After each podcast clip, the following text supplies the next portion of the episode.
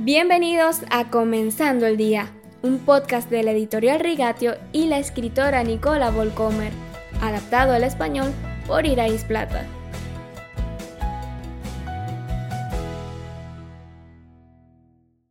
Bienvenidos a Comenzando el Día. Casi estamos al final de nuestra serie Ser Cristianos Resistentes. Y a medida que envejezco, me pregunto cómo envejecieron los hombres y mujeres de Dios en la Biblia cómo completaron su camino, dubitativos, gruñones, taciturnos en cuestiones de fe. He encontrado muchos ejemplos, de los cuales me conmueven particularmente dos. Conocemos a ambos hombres como jóvenes en el servicio y los reencontramos como padres maduros en la fe.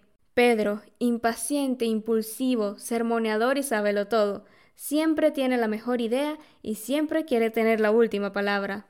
Recuerda que tuvo un arrebato de emoción cuando Jesús habló de su inminente crucifixión en Mateo 16, 23, o los tabernáculos que quería construir en el monte de la transfiguración en Mateo 17, 4. Mirando sus dos cartas en la Biblia, encontramos a un hombre de Dios expresando profundas convicciones espirituales, diciendo frases como recibamos una herencia indestructible, incontaminada e inmarchitable, en Primera de Pedro capítulo 1 versículo 4.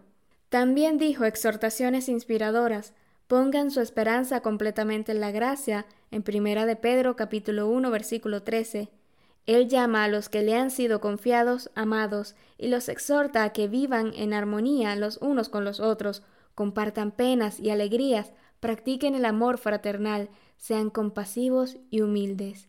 Primera de Pedro capítulo 3 versículo 8.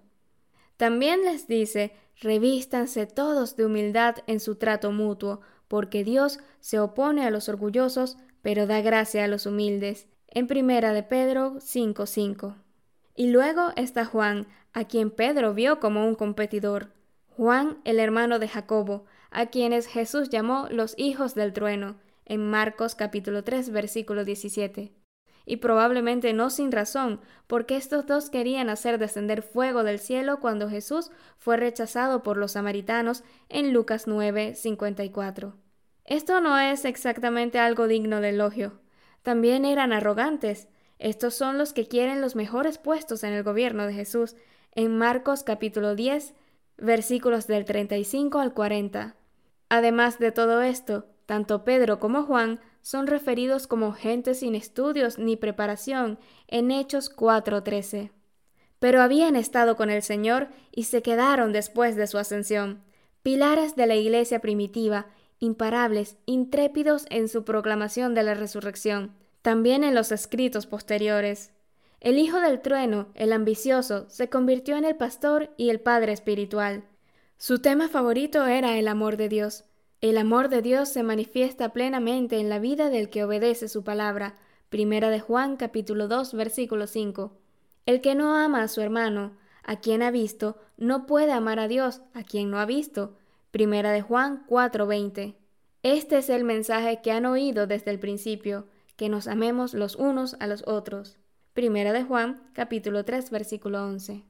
Oro por mí y también por todos los que me escuchan, para que a medida de que envejecemos nos convirtamos en personas mayores en el reino de Dios, intrépidos, rebosantes de la necesidad de Dios, pero sabios, maduros, que instruyen, que predican la palabra.